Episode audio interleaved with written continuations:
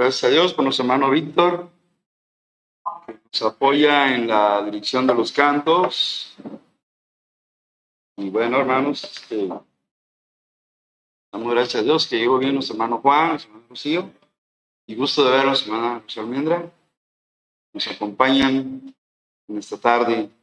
Bien, hermanos, pues en la mañana vimos un tema que se llamó El dilema de los que quieren regresar a Egipto basado en el libro de Números 14, y un fenómeno que se repite en las iglesias con los cristianos. Y agradezco al hermano Víctor haber puesto ese canto, ¿verdad? No vuelvo atrás, no vuelvo atrás. Recuerdo que en los años bajo el ministerio de Polina Aguilar, él cantaba mucho ese canto, lo poníamos allá en aquella iglesia bautista, el buen pastor, donde él servía al Señor. hermanos, en esta noche oscura, porque ya no es tarde, ya la noche, ¿no? Vamos a ver un tema que se llama Aprendiendo a ofrendar como Dios manda. Cada diciembre retomamos el tema de la mayordomía, ustedes lo saben. Los pastores que son ya de muchos años sugieren a los pastores novatos, predica de mayordomía, agárrate un mes y enseña, enseña. No hay otra manera que el cristiano obedezca a Dios sino que entienda lo que dice la Biblia sobre el tema de la mayordomía.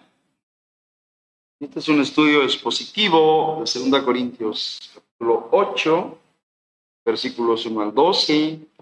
Vamos a extraer, nada más son tres puntos, hermanos, para que la enseñanza no se haga prolongada, no sea kilométrica y tampoco sea una capsulita, sino tiempo promedio por eso, tres puntos es a lo que se sugiere una secuencia lógica de pensamiento bíblico, como se puede ver en 2 Corintios, capítulo 8.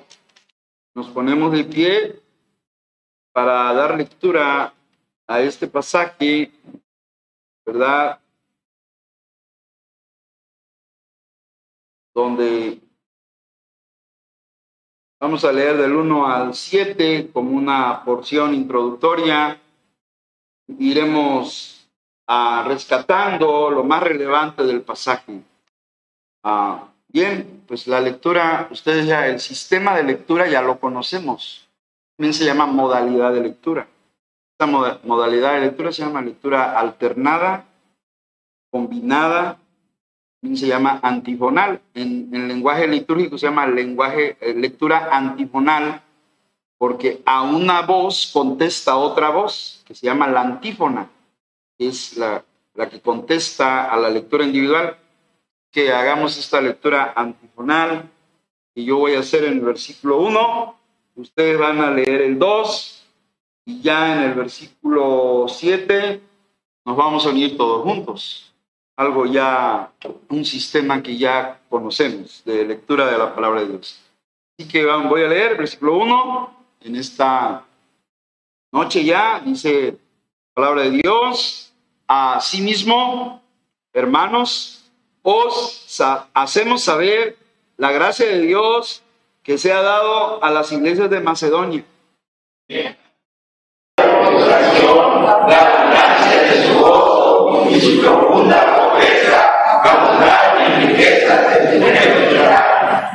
pues doy testimonio de que con agrado han dado conforme a sus fuerzas y aún más allá de sus fuerzas.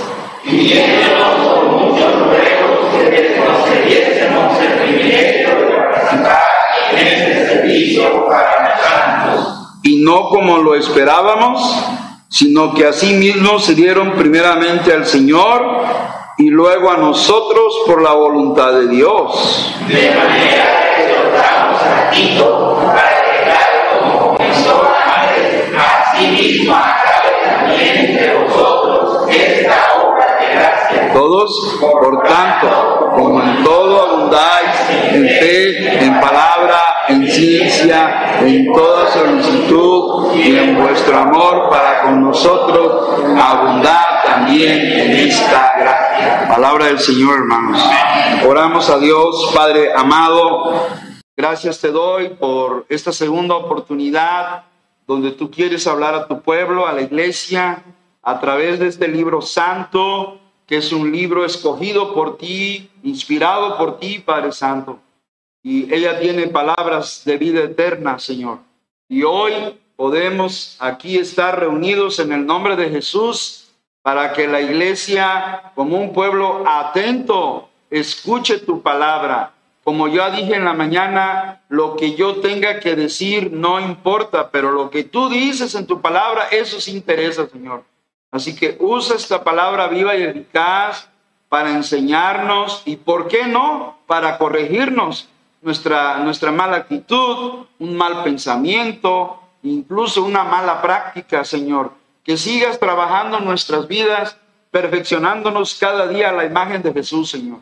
Bendice tu iglesia Masai, bendícenos con esta palabra en el nombre de Cristo. Amén.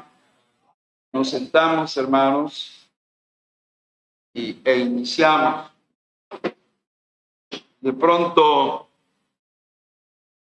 a el título Aprendiendo a ofrendar como Dios manda. Un título que reconoce la necesidad que tenemos de seguir aprendiendo. Yo preguntaría, ¿quién ya terminó de aprender, hermanos? Toda nuestra vida estaremos aprendiendo. Hasta el último día estaremos aprendiendo cosas nuevas. Y creo yo que el área de la mayordomía se convierte en una necesidad continua de aprender qué dice Dios sobre el manejo de las finanzas. Un área muy delicada, fíjense bien, es un área muy delicada, muy criticada, mal entendida, mal practicada incluso. Entonces, ¿quién más que la palabra del Señor para ayudarnos a enderezar eso que está torcido, eso que no, no está bien puesto en nuestras vidas? El área de la mayordomía fiel, del manejo de los recursos del Señor. Así que hoy, en el capítulo 8 y 9, el tema principal es la ofrenda misionera que Pablo estaba recogiendo para los cristianos de Judea, cristianos judíos. En realidad ese es el tema. Principios, orientaciones sobre una ofrenda misionera que se tenía que levantar entre las iglesias gentiles para enviarle allá a Judea a hermanos que estaban sufriendo persecución y obvio estaban padeciendo hambre y necesidad. Entonces Pablo pide el apoyo de las iglesias gentiles.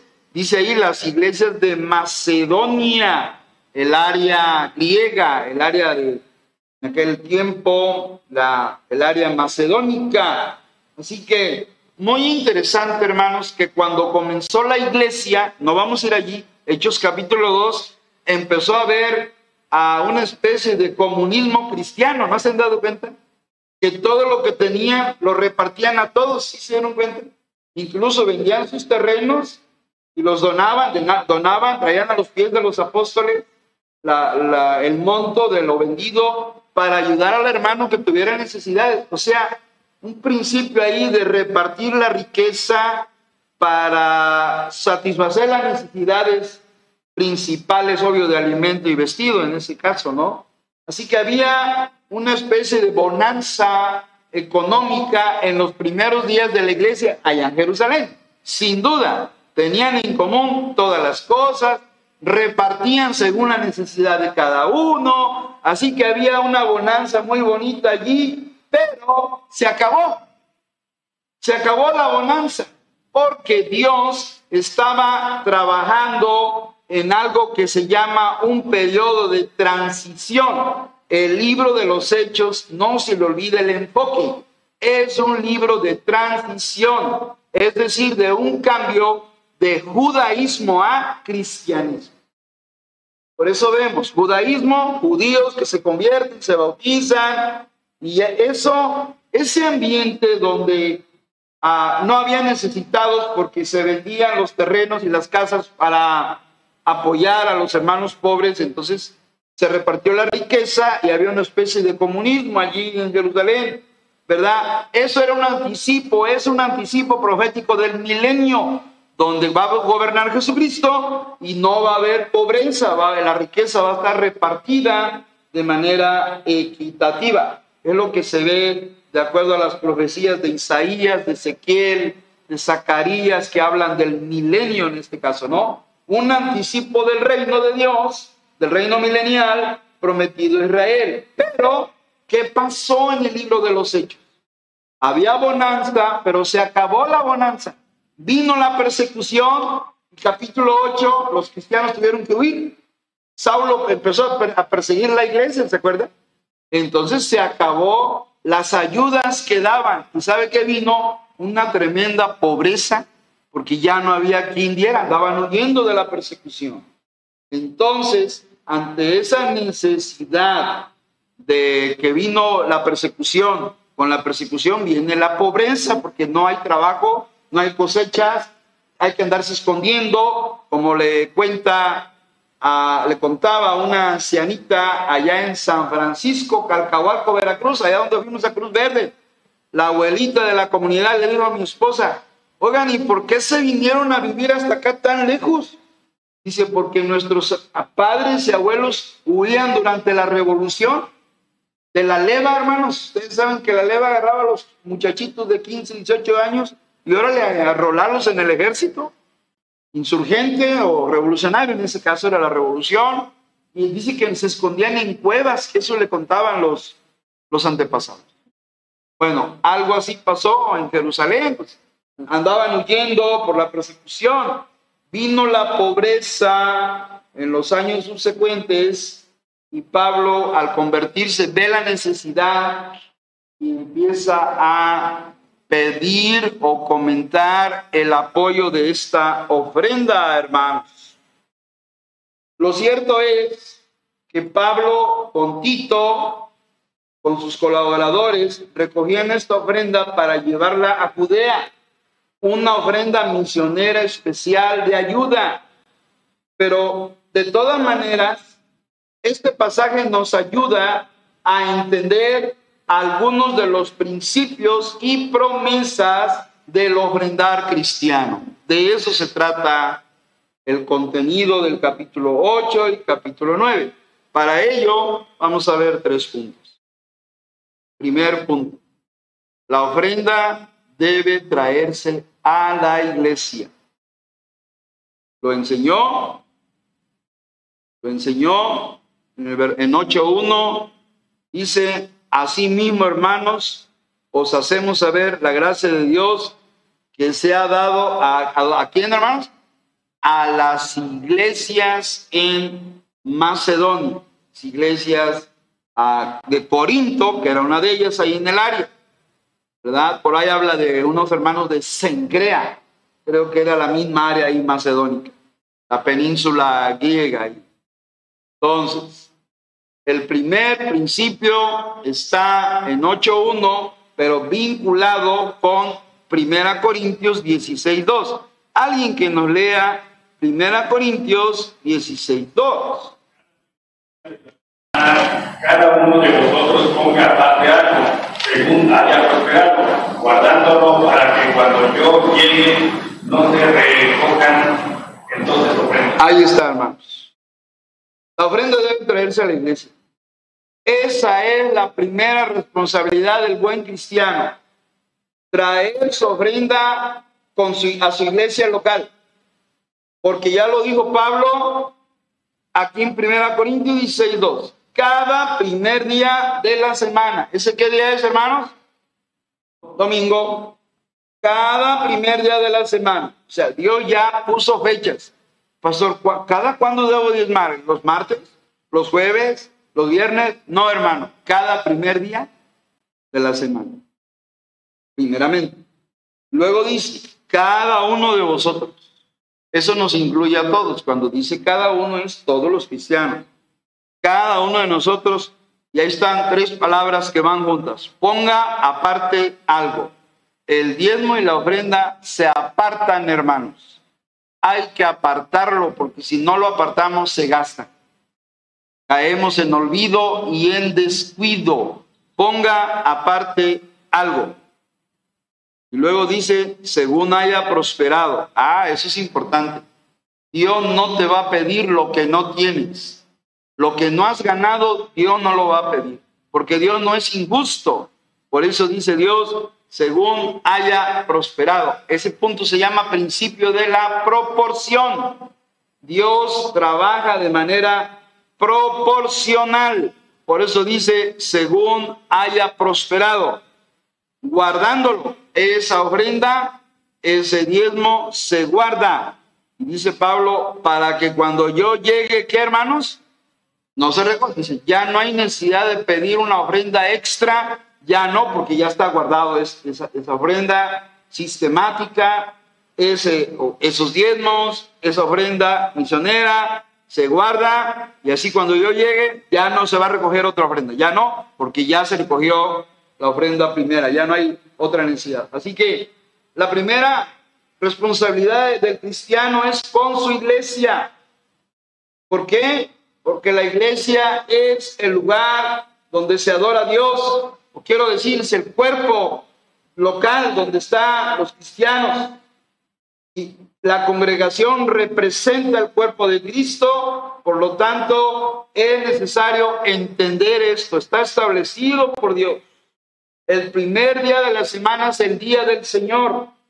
Los cristianos son el pueblo del Señor y deben, debemos, que me incluyo, traer nuestros diezmos y nuestras ofrendas a la casa del Señor, a la reunión de la iglesia, que la iglesia somos nosotros, definitivamente. El, el ofrendar correcto es este, hermano, como aquí se muestra. Si los cristianos no traen sus diezmos y ofrendas a la iglesia local, quiere decir que su corazón no está en el ministerio de la iglesia, que tienen una indiferencia. Y eso ya lo dijo Cristo con un principio en Mateo 6:21. Donde está tu tesoro, ahí va a estar tu corazón. Si tu tesoro está, tengo que dar mi diezmo porque estamos enviándole a dos hombres que están predicando el Evangelio, uno en Ecuador y uno en Colombia, y necesitamos apoyarlos. Necesitamos traer los diezmos al albolí, mi ofrenda misionera, para poder enviar y sostener la cuerda, como vimos en una metáfora tan bella. Ellos descienden al pozo, la iglesia sostiene la cuerda por medio de las oraciones y las ofrendas, y el misionero va al rescate de las almas. Eso lo vimos en una metáfora muy bella de la obra misionera. Así que Cristo dijo, donde está tu, tu corazón, donde está vuestro tesoro, ahí estará tu corazón también. Y si nuestro corazón está con Masai, con, los misioneros, con los obreros del Señor, estaremos trayendo el diezmo y la ofrenda para gloria del Señor. Es cierto que ocasionalmente podemos dar ofrendas individuales, personales, y lo hemos hecho.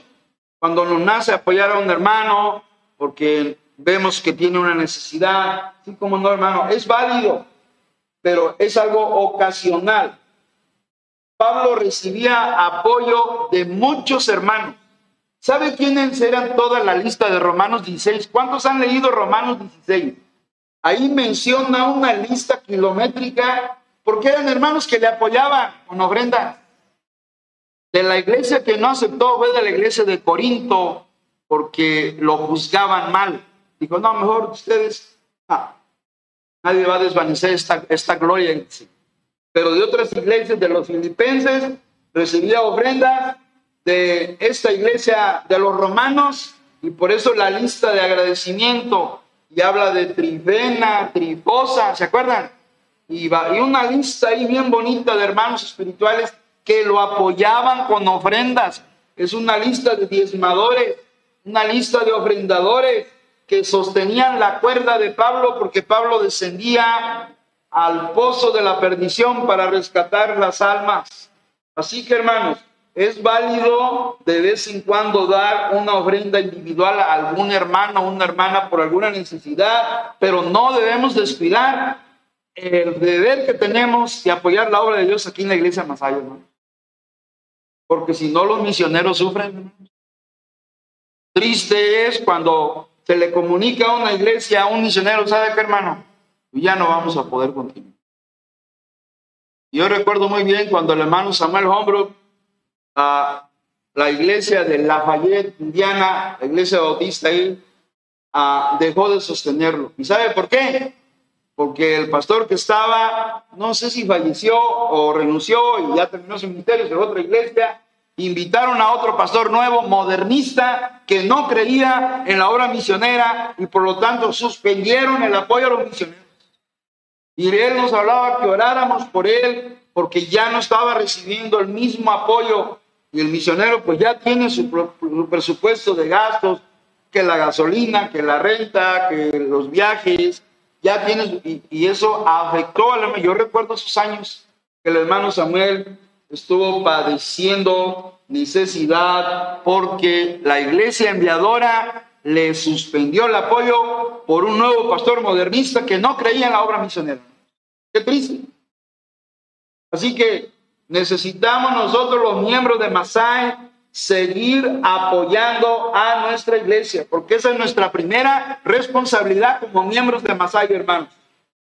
La iglesia donde tenemos comunión con Dios, con los hermanos, la iglesia donde servimos a Dios. Ahí es nuestra primera responsabilidad. Ahora sí, como dice el dicho mexicano, no seamos creyentes candil de la calle y oscuridad de la iglesia.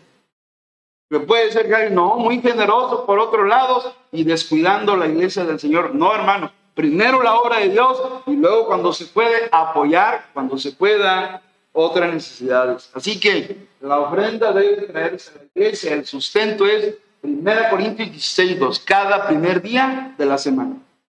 Traer la ofrenda del Señor. Punto 2, hermanos. La ofrenda debe brotar del corazón. La ofrenda es algo voluntario. No es una exigencia. Se enseña, hay que enseñar a la iglesia esto lo aprendí del hermano Eduardo Abbott. Exigencia no, enseñanza sí. Nadie le debe a usted exigir, diezmar ni ofrendar. Le, vamos a enseñar y ya usted decide. Usted lo decide. Si quiere ser bendecido, hágalo y va a, va a comprobar. Pastor tenía razón. Porque muchos hermanos, yo hasta el día de hoy, 11 de diciembre, yo no he escuchado a un cristiano que se queje por diezmar y ofrendar y que Dios no lo haya bendecido. ¿Ustedes conocen alguno, hermano? Yo no lo conozco. Hasta el día de hoy no sé de un cristiano que diga, pastor, yo diezmaba y ofrendaba y me fue muy mal. Yo he escuchado que por ser obedientes a Dios, Dios bendice a sus hijos. Es una ley espiritual, un principio de la vida cristiana, ¿verdad? Así que la ofrenda debe brotar de un corazón voluntario, lo dice el versículo 12. A ver, primera, segunda Corintios 8, 12. Eh, nos debe nacer alguien que nos lea primera Corintios 8, 12, ¿verdad? Sí, segunda Corintios 8, 12 hay la voluntad será acepta según lo tiene, que. Primero, ¿qué hermanos? La voluntad dispuesta. O sea, eso, eso sí te lo pide Dios, la voluntad dispuesta. Dios no pide cartera, Dios no pide tarjeta, Dios no pide chequera, Dios pide voluntad dispuesta. Eso pide Dios. Porque cuando hay voluntad podemos hacer muchas cosas para Dios. ¿De qué sirve una cartera abultada pero no hay voluntad? Y de hecho sucede. Puede haber un creyente que traiga el bonche ahí en la cartera, pero para la obra de Dios, no, ¿qué voy a estar dando? Porque así lo sabía. Que no tienen la voluntad dispuesta. El ofrendar cristiano no depende de las circunstancias materiales o económicas, depende de la convicción espiritual. Y eso es lo que acabo de decir, es algo profundo. El ofrendar no depende de la circunstancia material o económica, depende de la convicción espiritual. ¿No le entendí, pastor? Ah, bueno, a ver, más sencillito. No importa la condición de un cristiano, cuando ama a Dios, se va a esforzar por darle a Dios. ¿Estamos de acuerdo? ¿Quiere Biblia? La viuda. ¿Se acuerda de la viuda? La viuda echó dos moneditas. ¿Y el Señor qué dice? Mirando. Y dijo que la viuda dio de, de lo que no tenía. Le dijo a los fariseos, ustedes dan de lo que les sobra. Pero la viuda dio de su profunda necesidad. ¿Y cómo eran los, los hermanos aquí? Versículo 2. ¿Alguien hermano? Versículo 2. Y el 3 también. ¿Alguien?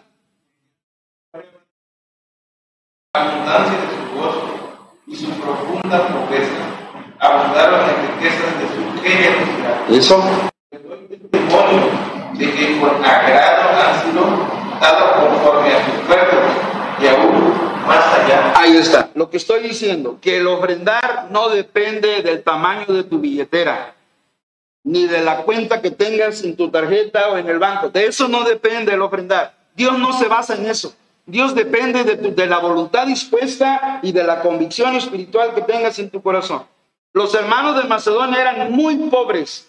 Es muy, muy descriptivo el adjetivo profunda pobreza. O sea, su casita muy humilde, muy, muy sencillo todo. Dice, la abundancia de su gozo y su profunda pobreza, eso poquito que le hizo Dios, a esa pobreza, ¿qué le hizo Dios?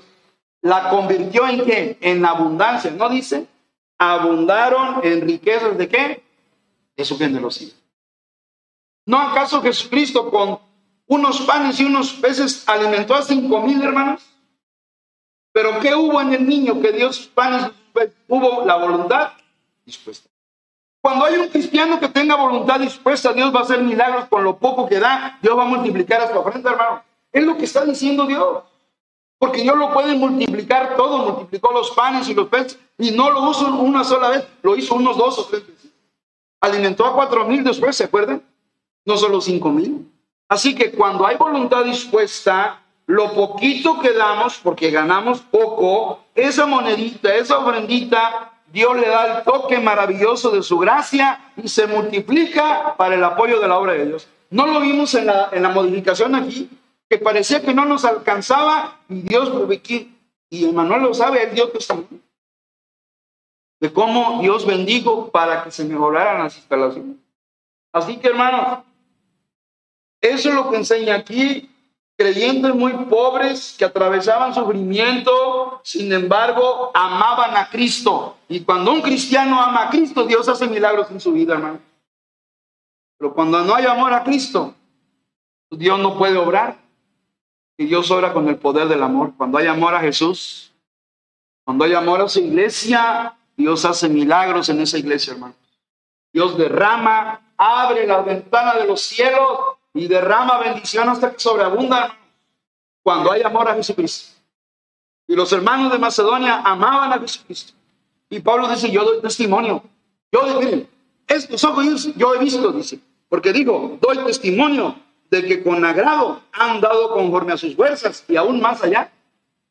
O sea, no solo dijeron, pues no me voy a, dar esta ofrendita y ya, ya no doy más porque ya no tengo. Dijo, no, voy a dar eso y voy a orar que como nos bien nos ha enseñado el hermano Oscar, voy a pedirle a Dios que me provea la ofrenda para darla a mi Señor. Si no lo tengo, se lo pido a Dios. Así que la ofrenda debe brotar del corazón. Estos hermanos ofrendaban para que los judíos cristianos de Judea recibieran ayuda y consideraban que ofrendar es una obra de gracia, es decir, es un regalo inmerecido. Ofrendar es un privilegio porque estoy colaborando con Dios para que se extienda el reino de Dios. Eso es el ofrendar, hermano. No lo vea la monedita que cae en el alfolí, no lo vea de manera material, vea. Esa ofrenda que di va a servir para que allá en Macas, Ecuador, almas nuevas se conviertan a Cristo, hermano. Y allá en Cúcuta, Colombia, otros más conozcan al Señor, porque estoy dando una ofrenda que va a ayudar para ellos. O sea, véalo de manera espiritual, no material.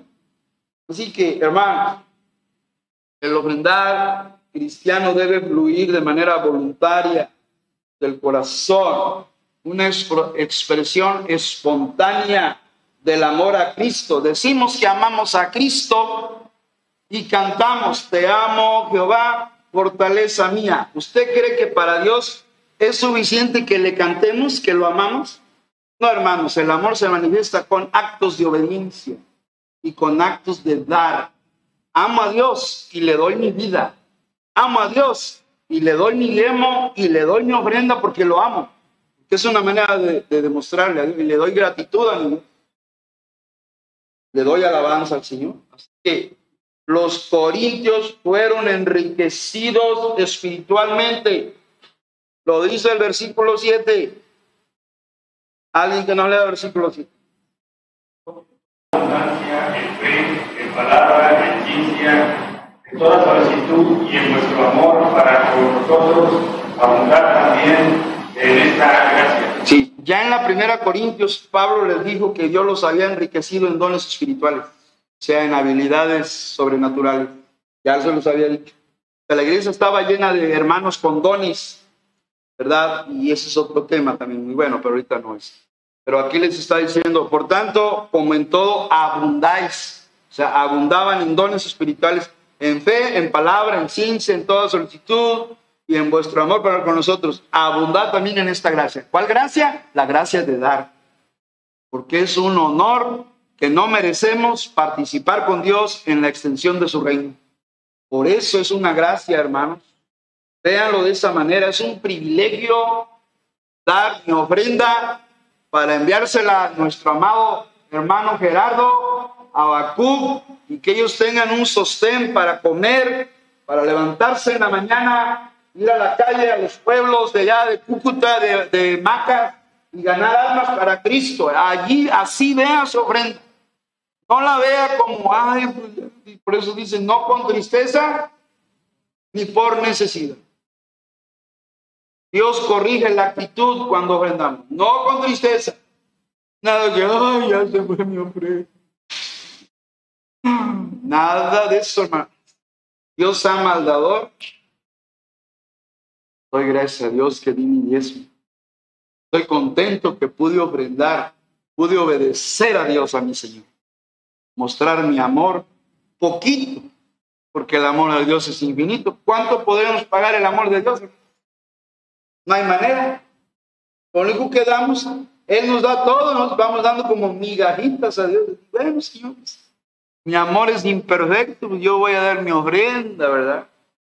Y que si pretendemos ser espirituales, hermano, pero no damos con fidelidad al Señor, estamos negando lo que decimos que creemos. Así que la invitación que Pablo le dio a los corintios es que tuvieran la gracia de dar. La fe, la predicación, el estudio de la Biblia, nada sustituye a la gracia de dar. Es bueno leer la Biblia, hay que hacerlo, lo hemos dicho. Es bueno confiar en Dios, hay que predicar la palabra de Dios, sí, sí, pero la iglesia se mueve con oración y con las ofrendas se mueve la obra de Dios. Porque Dios da el agua, pero no la entuba, no lo, no lo hemos oído acá. La salvación es gratuita, pero para poder llevar la salvación a Zacatlán necesitamos recursos, ¿sí o no, hermano? Ustedes lo saben, sentido común. Entonces, pastor, ¿y por qué tenemos que ofrendar si la salvación es gratuita? Porque el agua de la vida es gratis, pero hay que, hay que entubarla por medio de las ofrendas para poder enviarla. Si no, no le llega a los macaqueños, ¿cómo se diga? Macaseños y cucutenses, ¿verdad? Así, y la única manera es, hermano Gerardo, ahí está su ofrenda, mi hermano Juan, de deposita. Hermano Gerardo, Abacú, ahí está, para que sigan. No hay otro, ese es el plan de Dios. Pablo usó el ejemplo de las iglesias macedónicas, pero no solo el ejemplo de los macedonios, puso el ejemplo de Cristo también. Habló de nuestro amado Señor, versículo 9. ¿Alguien? ¿Alguien? 8, 9. Porque ya conocéis la gracia de nuestro Señor Jesucristo, que por amor a vosotros se hizo pobre, siendo rico, para que vosotros con, con pobreza puedan Quiero, quiero que noten como Dios continuamente en su... Dios le lleva la contraria al mundo. ¿No se han dado cuenta? Eh, en muchas cosas. Lo que para el mundo es de una manera, Dios, Dios eh, lo voltea, lo, lo al, revés. ¿Verdad? ¿Y, ¿Y qué dice aquí en el verso 9? Ya conocen, les dijo, ya conocen la gracia de nuestro Señor Jesucristo. ¿Y cuál es esa gracia? Que por amor a nosotros, ¿qué pasó con el Señor? Se hizo pobre, nació en un pesebre. ¿Y qué era un pesebre? Un cajón de madera, hermanos, con heno, con para alimentar a, la- a las vacas. No nació en un hospital lujoso. Amor a a nosotros se hizo pobre. Fue un carpintero humilde. No era el más rico fariseo como Saqueo y como Nicodemo y los demás. Un hogar humilde, carpintero. Por amor a nosotros se hizo pobre siendo rico. ¿Y por qué? Es el dueño de todo. Él hizo todo esto, hermano. Todas las cosas por él fueron hechas. Y sin él nada de lo que ha sido hecho fue hecho, dice Juan. Él es el dueño de todo. Y él llegó aquí un hombre sencillo, humilde, pobre, a pesar de que era muy rico. Y dice, para que vosotros con su pobreza, ¿qué? Pues se enriquecer. La pobreza de Cristo nos ha enriquecido porque nos ha dado la vida eterna. ¿Cuánto vale la vida eterna? ¿Quién puede pagar por la vida eterna, hermanos? No, no alcanza el dinero de todo el mundo para pagar la obra de Cristo en la cruz. No estimo, a pesar que es Dios. Así es, Filipenses 2, gracias hermano. Sí. Eh, eso amplifica lo que se está diciendo aquí, Pablo, por amor a nosotros. Me encanta que dice, por amor a nosotros. Cristo nos ama. hermano. Cuando estés sufriendo, acuérdate, Cristo te ama, hermano, no te sientas triste. A lo mejor podrás sufrir una decepción o una desilusión con una persona, vecino, un familiar, a lo mejor puede, a veces hay, no, no, no te des, Cristo te sigue amando porque dice que por amor a nosotros se hizo pobre para que con la pobreza de Cristo seamos enriquecidos. Así que Cristo es el, el ejemplo de alguien que lo dio todo, no importa que vivir en pobreza como él. Y termino con el punto 3. La ofrenda debe ser, ¿qué hermanos? Proporcional. Un año antes, la iglesia de Corinto había sugerido dar una ofrenda. Pablo no se los exigió, no fue exigencia de Pablo, no, y él lo dijo aquí, que no sea exigencia nuestra, porque no lo era. Quien, quien decidió dar una ofrenda fue la iglesia. Hermano Pablo, ¿sabe qué, hermano? Nos gustaría enviar una ofrenda para apoyar a los hermanos de allá de Judea. Fue idea de ellos, no de Pablo. Interesante. Y Pablo anuncia su buena disposición de dar esta ofrenda. El pastor Tito, que era colaborador de Pablo, ayudó en el comienzo de este proyecto, de esta ofrenda. Versículo 6. ¿Alguien?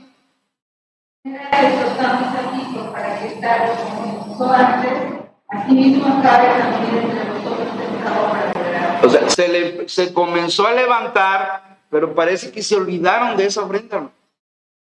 Parece que se les olvidó o ya no se cumplió. Un año antes, hermano. Entonces lo que hace Pablo es, a ver, a ver, hermano, ¿se acuerdan de lo que prometieron? ¿De qué, hermano? Yo, prometimos una ofrenda, ustedes la prometieron. Yo quiero invitarles a dar esa, acuérdense de esa ofrenda. Y les digo aquí que tenían que re- recuperar ese deseo, esa voluntad dispuesta de dar su ofrenda. Les exhortó a que terminaran lo que habían empezado. Lo empezaron bien, pero no lo concluyeron. Esto nos enseña que es muy fácil hacer promesas y luego no cumplirlas. Si hubieran cumplido, no no, había problema. Pero si hubieran hecho lo mismo con un negocio, con algo mercantil, pues hubieran ido a la cárcel porque no hubieran pagado el compromiso firmado. Estoy diciendo que fallaron. Entonces Pablo está como volviéndolos a invitar a que recuperaran ese buen propósito. Y como dice la palabra del Señor, la ofrenda debe ser proporcional. Vean el versículo 10, porque por eso les digo que del año pasado, versículo 10, ¿alguien hermanos? Soy consejo, porque esto, es, esto os conviene a vosotros, que comenzaste antes, no solo hacerlo, sino también a creerlo desde el año pasado. Desde el año pasado, o sea, sí lo habían prometido, pero no lo habían cumplido. Y Pablo los invita a que lo hicieran. Y el versículo 11 les dice, ahora pues llevad también a cabo el hacerlo para que como estuvisteis prontos a querer, así también lo estéis en cumplir conforme, ahí está el principio proporcional, conforme a lo que tengáis. El pastor Wilsby dice que el diezmo es la única manera equitativa o proporcional para ofrendar. El diezmo es algo proporcional. ¿Cómo, pastor? No le entiendo. A ver. Un hermano que se ganó 500 pesos en la semana va a dar su diezmo de 50 pesos. Debería. Otro hermano se ganó 100 pesos en la semana, pues tendría que dar 10 pesos, porque ese es el diezmo. Es proporcional matemáticamente. Uno da 50 pesos de su diezmo porque ganó 500. El otro da 10 pesos de los 100 de su diezmo. Yo les pregunto a ustedes, ¿quién dio más?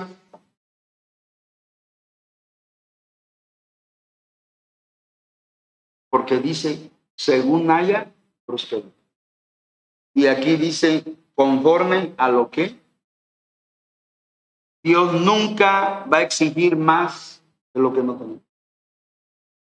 Por eso el diezmo es la regla, el principio de mayordomía para ofrendar de manera equitativa o proporcional. ninguna parte habla de un 11%. En ninguna parte habla de un 12%. La base de la mayordomía es el 10%. Interesante. El diezmo no le quita un extra a nadie. Es justo para el que tiene y es justo también para el que no tiene. Para el que gana mucho, el diezmo es justo. Y para el que gana poco, el diezmo es lo justo. Interesante permite que todos los cristianos ofrenden y reciban la bendición de Dios, tanto el que gana mucho como el que gana menos, los dos reciben la bendición del Señor, porque ambos están obedeciendo a Dios. Interesante, hermanos, esta reflexión. Así que lo que Dios busca no es tanto la porción, sino la proporción. Es la única manera en que puede haber igualdad en las necesidades de la iglesia Versículo 14, estamos terminando, hermano. Todos juntos, versículo, puestos en versículo 14, estamos terminando. Eso es para uh, un pequeño receso del corporal. Versículo 14, hermanos. A ver, todos juntos dicen, sino para que en este tiempo con igualdad la abundancia vuestra supla la escasez de ellos, para que también la abundancia de ellos supla la necesidad vuestra, para que haya igualdad. Ah, qué, qué difícil entender a Pablo, hermanos. Pueden sentarse, estamos terminando.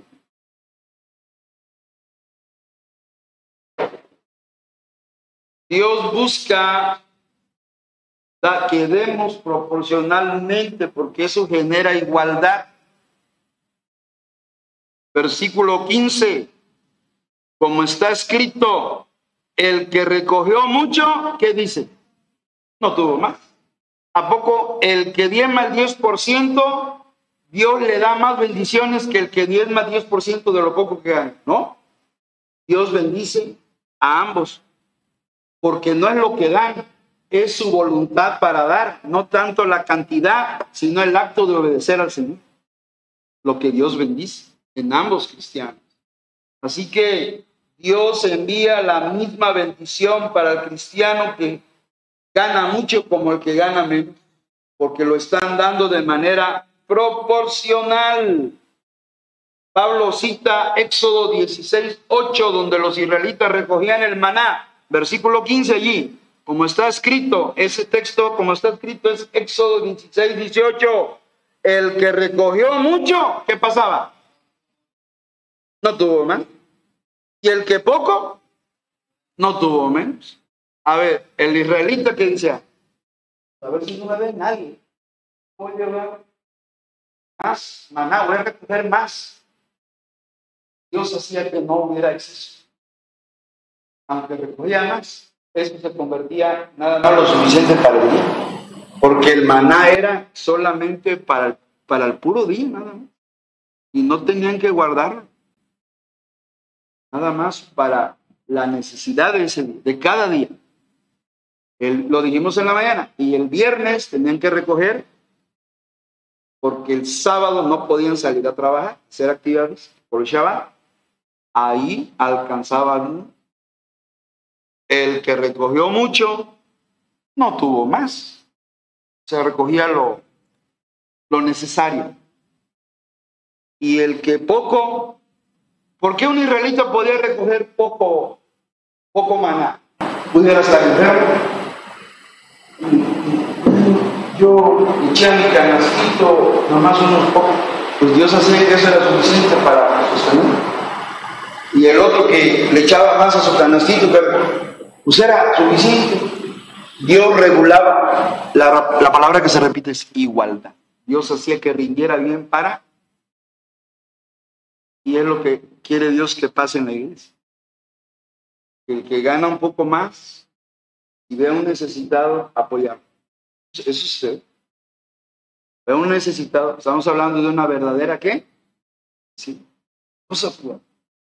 Yo felicito a la iglesia, a todos los hermanos que hoy en la mañana se dio una ofrenda abundante y generosa a la hermana Elizabeth. Está padeciendo una situación familiar o personal muy crítica. Ella nos ha contado aquí y gracias a Dios por el amor de Cristo y el amor de la iglesia a la hermana. Así que ven, entonces ya déjenme terminar. Que Pablo cita este texto de Éxodo 16:8 para mostrar que así como Dios bendijo a los, a los judíos conforme le obedecían, Dios bendecirá a los cristianos que obedecen su palabra respecto al dar, al ofrendar. El Éxodo 16, 18 dice, y lo medían por Gomer, el maná, y no sobró al que había recogido mucho. O sea, lo consumían y alcanzaba exactamente para esa familia. Y luego dice, ni faltó al que había recogido qué? Poco. O sea, porque a lo mejor estaba enfermito el israelita, o en aquella familia eran más miembros, recogían más, y él nomás era él con su niño y su esposa, lo recogían menos. Pero Dios hacía que el maná le alcanzara con igualdad a todos. Entonces Dios balanceaba, ¿de acuerdo? Supliendo la necesidad de manera balanceada. Ese principio se aplica a la iglesia que haya ese balance. Hay un hermano que batalla para su sostén, pero ahí es donde entra la iglesia. Ahí entra la responsabilidad del que Dios ha bendecido más materialmente para entrar a balancear esa necesidad que se está presentando a la iglesia, hermanos. Ese es el principio. Igualdad. Versículo 14. Sino para que en este tiempo con igualdad, y se repite la palabra, la abundancia vuestra de los que ganan más, supla, ¿qué cosa? La escasez de ellos, como lo hicimos hoy con nuestra hermana, para que también la abundancia de ellos supla la necesidad vuestra. Hoy por ellos, mañana por nosotros, hermanos. ¿Quién me asegura que siempre va a estar estable económicamente? ¿Quién me lo asegura de usted? Pueden a cualquiera venirle un, una bancarrota económica terrible como ha sucedido. no puede confiarse en el Dios del dinero para decir, a mí yo ni me preocupo económicamente, porque yo en ese lado yo estoy bien. Ay, hermano, no digas eso, ni lo pienses, hermano, porque Dios mueve a veces las situaciones y nos humilla el Señor. Nosotros debemos confiar en el Señor y en su provisión, no en lo que tenemos. Porque confiar en lo que tenemos sería ser materialistas. Confiar en lo que en, en las promesas del Señor. No te dejaré ni te. Vamos a orar. Padre, ayúdanos en esta área delicada de la mayordomía. Aún nos falta mucho por aprender a ser buenos mayordomos. Sí te pedimos que nos ayudes a ser fieles, Padre. Cada año que tocamos este tema, que tú puedas obrar en Masai. Y yo te doy gracias porque ha habido buena, ha habido respuesta de obediencia. El día de hoy se hizo y muchas necesidades se han satisfecho gracias a ti, Padre y a la generosidad de, de los hermanos. Y que síguenos enseñando, síguenos preparando, pero ayúdanos a obedecer, Señor, porque eso es lo más importante. Te rogamos que puedas seguir trabajando en nuestro crecimiento espiritual, que sigas trabajando en nuestra madurez para ser cristianos fieles en el área de la mayordomía. Ayúdanos, Padre, en el nombre de Cristo. Amén. Dios les bendiga.